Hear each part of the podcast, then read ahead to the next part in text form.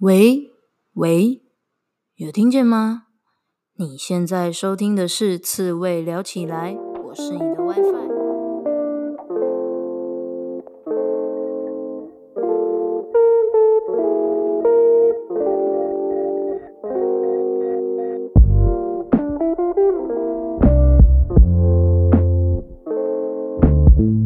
人生这么难，当一只刺猬就好啦。刺猬聊起来是给所有被世俗搞到厌世、迷惘或是矛盾的人们一套佛系的生活思考方式，用佛系的观点解析职场、人生抉择、书籍，与具刺猬特质的来宾对谈，呈现各种生活方式的可能性。期待大家在面对生活种种鸟事时，能用佛系的思维找回自己的生活步调。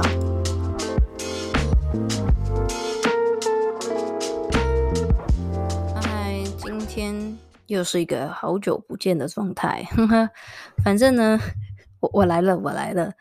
今天想要跟大家分享这本书，真的是我觉得不分享给你，我很对不起我自己。然后，呃，就是非常非常需要跟你分享这本书。这本书叫做《通往财富自由之路》，那它是一个中国作者，叫李笑来。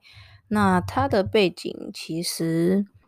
嗯，也是蛮多元的。他是得到 App 的专栏作者，然后他自己也是天使投资人，就是他有在做创投，去找一些不错的项目，然后投钱给他们。然后他也是作家嘛，他出了大概有四五本书左右吧。然后他之前最一开始他的工作其实是一个英文老师，所以他的一其中一本书是关于多义的考试。他在讲多益考试的核心词汇这样子。好，总之呢，他自己也是一个有在玩创投，然后有在玩加密货币的人。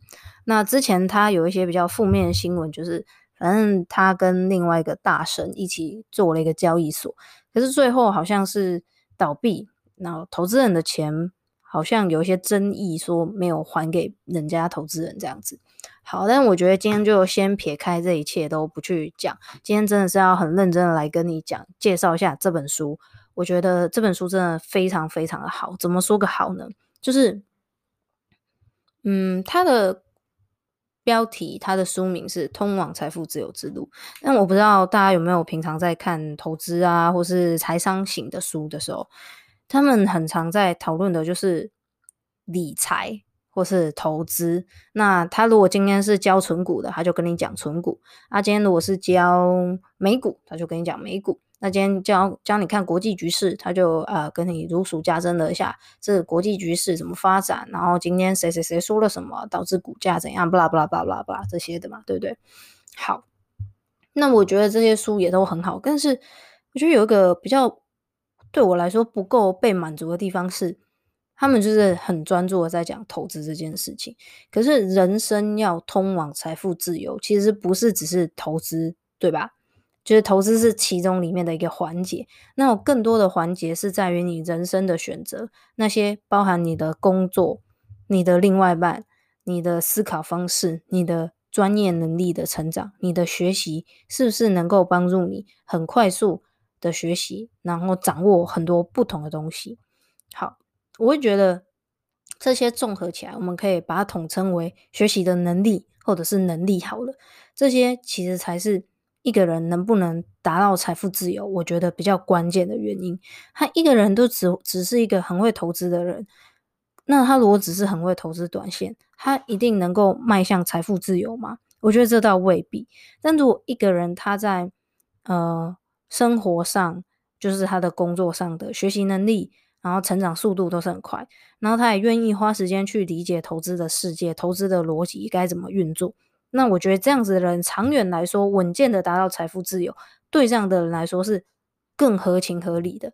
那其实这样子，如果是这个状态之下，你跟我或是很多其他所有的平凡的普通的人，都是有机会迈向这个财富自由的，因为它并不是一个很极致的。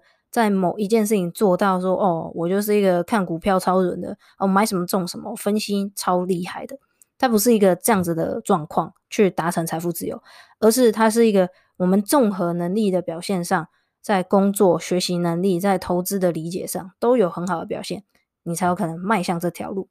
所以我觉得这本书最大，我觉得跟其他书的差异就在这边，它并不是一本教你投资的书，而是教你如何自我成长、学习、提升能力。那这这些东西，我知道市市面上有非常多的书，但我觉得他在谈论的都是很根本的一些认知。他在里面叫他做原认知，就是你去理解这个世界的一个基础的观念。这这件事情要对了之后，再去理解这个世界的速度，跟你理解的程度才会越有高的品质。嗯，大概是这个逻辑。好的。那接下来呢，我是想要跟大家分享几点。我想一下啊、哦，一二三四五六，大概有六点关于这本书里面给我很大的启发。但我跟你说，我很久很久没有看一本书看得这么认真，因为我发现市面上有蛮多书，就是嗯，可能观念会比较重复一点。但我觉得李笑来这本书里面啊，他的观念都是很。发自于他自己所思考的，加上他所实践过的一些观念。我现在先随便举一个就好了。他就是说，你不需要努力，也不要觉得你要很坚持。如果一件事情你必须要这样子才可以让自己做下去的话，就说你要告诉自己：天哪，我就要超努力的，这个过程超辛苦的，你才可以把它做下去。那其实这件事你压根也没这么想做。而且你你会觉得很痛苦，那你觉得很痛苦，你的持续力会不够，那你怎么看到它的成果展现给你，你那个你理想的成果呢？对不对？好，那大家就想说，那不要努力，不要辛苦，那我到底要怎么呃去逼自己做一件违反我人性的事情？就是好比运动嘛，运动就违反我的个性啊，我就是想要懒惰啊，我就是想要躺在那边当一只当一个废物嘛，对不对？那所以。你要帮这些你不喜欢的事情，或者是你想要开始进行，但你觉得有一点痛苦的事情，找到一个意义，你对它找到一个很重要的意义，甚至是多重的意义之后，你自然会想到这件事情的时候就觉得很兴奋，然后你觉得因为它很有意义，它很重要，所以我必须做它。你不会去想那些痛苦，你也不会有一种是强迫自己的状态。所以我觉得这个像他这样的观点就很有趣，对不对？那这些观点对你通往财富自由有什么有什么重要性呢？其实我觉得是很有重要性的。你看，如果一个人他一件事情无法持续长远的做下去，那他要怎么去看到自己的成果有累积？如果一个人他一下做 A，一下要做 B，一下要做 C，他到底要怎么看到他自己在某一个领域上有杰出的表现？先说，我们大家应该都有听过。哎，你要成为一个领域的专家，可能要一千一千万个小时，还是一千多个小时的练习，让你去成为这个领域的专家，对吧？好，所以这就是为什么我们需要去学习，让自己找到意义。那如果你找到意义，你对一件事情可以坚持，那你是不是更有可能在这件事情上得到成就？那得到成就之后，你是不是可以获取比别人更高的报酬？所以这。我觉得很环环相扣的，你的能力提升了，你距离财富自由更近了。所以财富自由不只是你很懂投资，因为如果你的能力没有投，没有你没有能力，除非你今天是富二代，你没有一百万、两百万、三百万的本金，你再会投资又有什么意义？你会陷入一个状况是什么？你知道吗？会陷入一个想要当海航海王的心态。我觉得，因为我自己的工作本身最近也研究了蛮多投资的东西，特别是加密货币这个东西。那在这，嗯，这个市场里面呢，其实我得说，我蛮推荐大家可以去了解这个东西。但我并不是要叫你投资，而是说你可以了解它。为什么会这样说？是因为它是一个很新的科技发展，不管它是一个货币好了，或者是。在区块链上有更多其他新型的应用，我觉得那些东西都超酷的。就像我最近有看到一间公司，它这个公司其实在做的是资安的区块链相关的东西。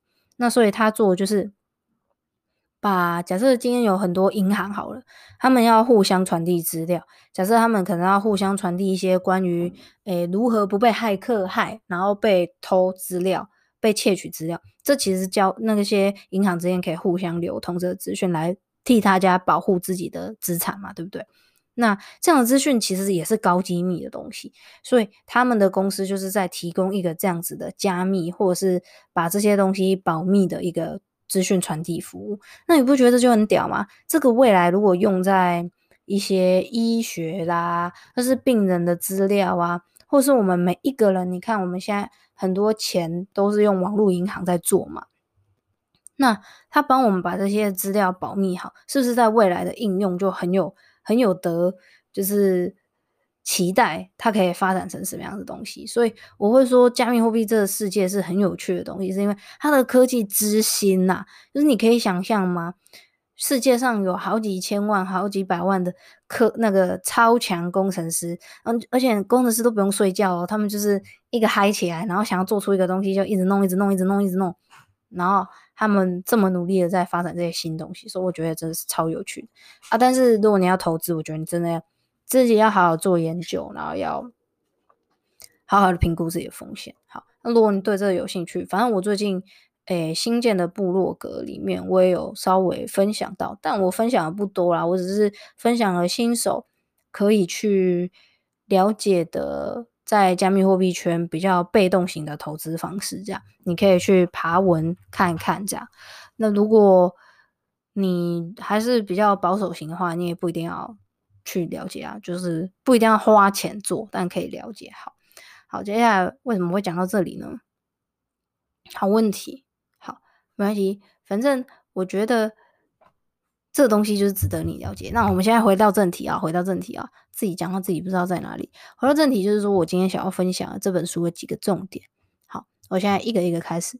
一个是他有讲到一件事情，我觉得也是在我们学习能力提升这件。这个领域里面很重要的事情就是速成是不可能的，但是你要快速的入门是绝对必要的。这也是我自己在学习的过程中觉得很 make sense 的一一一个真理吧。我觉得，对，就是你想要短时间之内那种什么速成保证班哦，通常是比较难呐，因为。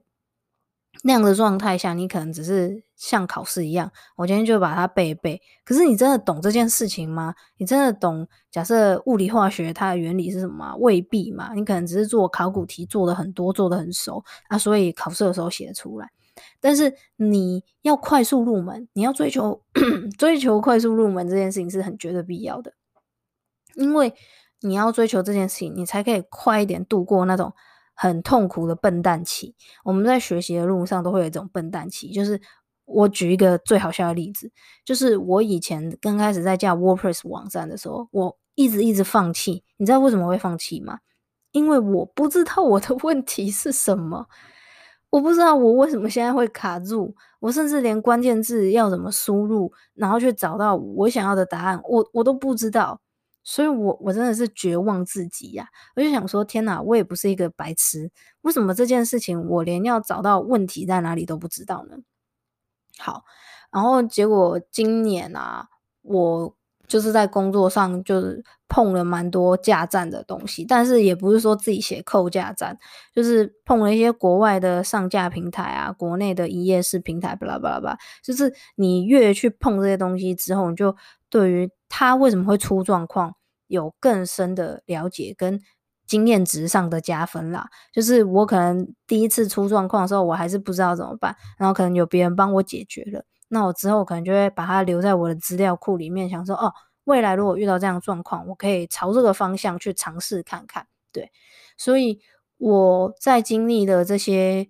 资料库跟经验值的提升之后，我后来现在最近自己再重新用了我的 WordPress 网站，哇，整个顺畅很多。我终于知道要怎么去 Google 资料 跟怎么解决我眼前的问题了。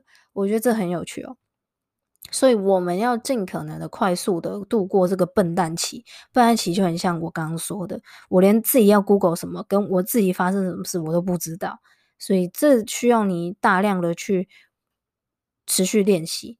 然后把这个东西，我知道练习听起来就是一个很无聊的事情，但我得说，好像也没有捷径的，就是你要练，然后练到内化掉它，练到就像我那个时候就觉得说奇怪，我弄那个网站我就弄很久了，为什么我就没有想到可以朝某一个方向去找答案？可是我的朋友可能就知道，哎，可能是这个方向哦，然后他可能试了一两个，哎，就试中了，然后试中了就解决掉我的问题，所以。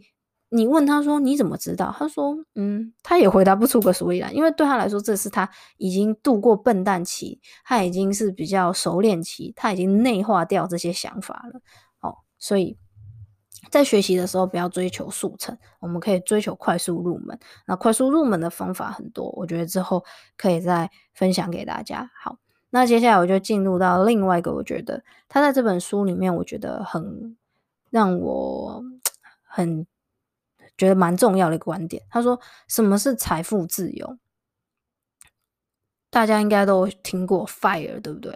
然后 FIRE 好像就是一种财富自由，但其实我自己是并不觉得 FIRE 就是一种财富自由啊，因为我觉得人的对于财富啊，或是安全感啊这些东西，今天如果你是三万的薪水，你领到五万的时候，你并不会突然觉得哦，我好像多很多钱哦。”你并不会这样觉得，你只会想说，我要怎么存下更多的钱，然后我要怎么再赚更多的钱？因为当你从三万变成五万的时候，你的生活水平也会变高啊。所以很可能的状态是，你存的钱也不一定真的会变多。所以你又会去想说，我要怎么从五万变成六万、七万、八万、十万，对不对？所以我比较没有那么认同 FIRE 的逻辑，但是我觉得。FIRE 是很值得实行的事情，而且那也是一个阶段性的里程碑，是一个很好的东西。好，但在李笑来这本书，他就说什么是财富自由？他回答的我觉得蛮好。他说，就是你不再自己出售自己的时间去换钱。我们现在不管做任何的工作，我们都是在花自己的时间去赚钱，除非你是创业当老板嘛，你是买别人的时间帮你赚钱。好，所以。我觉得这回答很精辟，就是如果有一天我的被动收入，就是我睡觉啥都不干，我就可以有我的基本水平，或甚至说达到我的基本开销之上，让我觉得安全的那个收入水位的话，那才是我可以不要再用我的时间去换钱。那对我来说，比较会像是我理想中的财富自由。好，那在。从这个观点里面，你有没有发现一件事情？就是其实对你而言呢、你最珍贵的并不是你手上的钱，你最珍贵的是你所有的时间。好，这是第一层的了解。可是我觉得李笑来在里面又讲到一个更屌的东西了，他又讲到第三、第二层的理解是，其实你的时间还不是最重要的，而是你的注意力是最重要的。注意力大于时间，大于金钱，这这才是。我觉得更好的一个排序方式，因为你有没有发现，就算我们以前小时候，我们什么没有，时间最多，整天都觉得妈，我好无聊，我好无聊，不知道干嘛，所以我们有大把时间，可是我们没有注意力在什么东西啊，我们的注意力就觉得我好想玩，我好想玩，没有什么别的东西了。但是现在啊，我们是不是觉得说我的时间好少哦？那时间少之外，我们又很常把时间拿去做一些未必有产值的东西，我们的注意力会被别的东西分散。有可能今天谁传来一个讯息，有可能今天某某又说他在折扣，你就想说，哎，我要不要去买个东西，对不对？我们注意力被很多东西瓜分掉了。所以之前我在我的 podcast 就是在讲 Clubhouse 的时候，我就说，对于一个想要自我成长的人，注意力被瓜分其实是一件不好的事情，因为。照理来说，你应该要去做那些，呃，要怎么说？做那些你应该做的事情，然后有累积的，在你人生目标上有帮助的事情，那些东西。可是外面会飞来杂讯，那些 Clubhouse 就是一种杂讯。那当然，如果它跟你的人生发展目标结合，那当然没话说。但如果今天只是因为，呃，就是上面有很多人，好像很热闹、很好玩而去，那你的注意力就是被瓜分掉的。所以啊，想要迈向财富自由，我觉得你要去很专注的守护的是你的注意力，然后很专注的使用你的时间要谨慎的去用它，再来才是金钱。我觉得特别是对于，嗯，金钱都很重要，可是我觉得很有趣，很多有钱人都是宁可花钱买时间，对吧？那一般的人就是像我们，可能就是还年轻，然后也不是说家里有好几百万、好几千万的话，那你觉得时间、金钱、注意力哪个重要呢？我觉得我现在思维也会尽量的告诉自己，是注意力是最重要，就是应该说尽量的在生活中的选择的时候，让自己回到其实注意力是最重要。我觉得也确实，今天有一个小时，你可以白花花随便。不知道耍废花手机浪费掉它，可是你有可能把这一小时拿来录一集 podcast 跟大家分享，然后你的你的听众会觉得，哎，我很有收获，而你也可以有累积，因为你上传了一集就是多了一集，那就是你的累积，对吧？所以我觉得注意力这件事情非常重要。好，那在第三个我想分享的是，他说我们到底应该要活在过去，还是当下，还是要活在未来？那活在未来要怎么做到这件事情呢？那为什么我们不活在当下就好，要活在未来？我们很常听到人家说，你就是要活在当下，享受当下，对不对？那其实我觉得活在当下这件事并没有错。如果你是 enjoy 当下，那很好。但是它里面理下来的角度是在去讲说，如果你只能活在当下，那是可怕的事情。他的意思就是说。你只想到现在，你也没有想到未来。可是你的未来是你现在所累积的嘛，对不对？你的未来会变成怎样，是你现在每一天每一点点去创造出来的。所以，如果一个人只能活在当下，那这是一件可怕的事情。好，那我们要怎么去活在未来呢？其实他给的一个建议，我觉得也是蛮，呃，会觉得蛮奇葩，然后又还蛮有道理。他说，你应该做的是预测。你去预测未来会发生什么事情，那你就可以活在未来。具体来说怎么讲呢？具体来说就是我这样说：我预测未来 Podcast 会大红，那所以我现在每一天我都日更一集，我就是在为了我所预测的那个未来，而在这个当下中努力着。这就是一种。你的思维可以活在未来，而你也在为你的未来做一个超前部署，是不是？我觉得蛮屌的，就是他用这个方式来解读我们该怎么活在未来。其实我觉得说成简单一点、没有包装一点的说法，就是你要怎么超前部署嘛？你要怎么样去让你的未来从现在就可以开始耕耘？大概是这个逻辑。但我觉得他包装的方式非常的有趣，也非常的让我眼睛为之一亮。对好，然后再来就是最后一个我想讲的，好了，就讲这一个。他说，关于投资的事情，其实跟我们现在的对于一些事情的想象是不一样的。也就是说啊，我们现在常觉得对一件事情努力付出会有收获，但投资未必是这样。投资就像一个镜像的世界，你很努力也未必你就会收获很多，因为啊，短期的。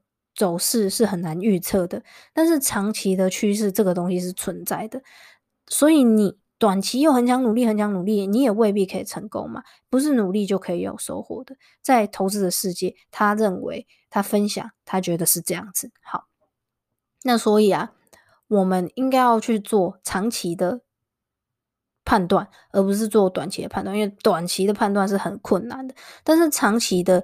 你要去判断一个趋势，它的困难度跟准确度，它的准确度可以是高的，但是困难度是低的。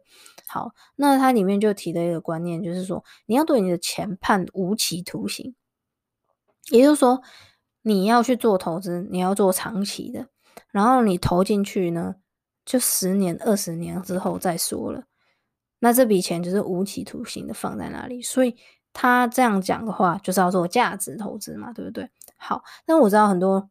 我自己最近研究很多投资，我也知道为什么年轻人会想要做短线投资。第一就是短线的收获跟回馈很快，你只要尝过这个甜头，你会上瘾。所以我觉得短线投资不是不能做，但是重点是你会不会上瘾这个快感，我觉得这才是可怕，这才是一种毒药式的东西。这短线投资可以短时间赚钱，谁不想要啊？但你养成这个习惯很致命啊，因为你可以赚钱十次，但你只要赔一次，你可以赔很大。这就像我们最我最近我们家人有在帮我做选择权，那真的就是这样啊。我自己是没研究啦，我也没时间去弄那个，因为工作比较忙。但我发现就是这样，你可以前面十次都赚个。就是用很少很少的本金，你每一次也可以赚个两三千呐、啊，然后每周一次，它是周结算的状态。可是你一次可以赔三万诶、你诶一次可以赔四五万诶、好、那你全部之前赚的加本金都吐回去了，对不对？所以我觉得比较糟糕的是去养成这样的习惯。所以我觉得养成跟练习把钱判无期徒刑是一种心态上的修炼，并不是说你一定要。多夸张，或是钱放进去，然后就再也不能拿出来，跟巴菲特一样，从以前买可口可乐，然后现在长成这样。我觉得这是现一般人比较难做到啊。但是我觉得这个观念跟这个逻辑要放在心里，就是本金小。但如果你还年轻，你有的是时间，所以你可以靠时间去复利，你可以慢慢的等待，那是 OK 的。但是你知道吗？这个等待的好处是什么？虽然它慢啦，但我觉得它最大的好处就是它风险非常的低。然后虽然你做短线很爽，就是突然我随便弄一弄就赚个两三万、十万、百万都有，看你的怎么去杠杆嘛，对不对？但是你有可能就突然接受你赔百万啊。那你可以自己去衡量，以你的个性，以你的风险，以你的资金大小，你可不可以接受这件事情？如果你可以，然后 那我也觉得是 OK。好，但我觉得像我自己就比较不是这个路线的人，那加上工作比较忙的话，我觉得宁可我们让时间去帮我耕耘好了啊，反正我还年轻，就让时间去耕耘。那。因为就像前面讲到的，投资并不一定是一个你努力耕耘、努力研究，它就可以给你收获跟回报。特别是短期的状态下，你说我我他妈的我盯盘盯了二十四个小时以上了，为什么我还是赔钱？没道理，没办法，就是这样子。但如果你要说长期的预测的话，谁都嘛知道以后 Google 还是很好，Apple 还是很好，毕竟他们主宰这个世界啊，对不对？好，所以。我觉得这是蛮有趣的一个道理啊，然后也是我自己最近在做很多投资的研究，想要跟大家分享的。如果短期是可以做的，但是你不要养成短期那种突然赚一个钱很爽的快感，因为我知道那真的太爽了，爽到你会觉得我甚至可以不用工作吧，反正钱就这样吸一吸就来了，好，太简单了，太轻松了，对。好啊，这就是我今天想跟大家分享的，然后真的是大推这本书。然后呢，我自己的新的 IG 也创立好的，然后新的部落部落部落格是什么东西？部落可以弄好了。那我等下会再把它们贴在这则这则 Podcast 的说明栏位。然后你可以在上面看到更多我的相关资讯。然后呢，IG 我主要会分享自我成长跟学习如何学习这件事情，还有一些数位行销的的的的的，实战经验。因为我的工作就是做数位行销的，然后是在做自由接案。所以如果大家有什么疑问或想看的题目，或者是写文案写作相关的想了解的，都可以再跟我讲一下哦。好啦，我是你的 WiFi。今天的节目就到这里，我是你 WiFi，我们下次见，拜拜。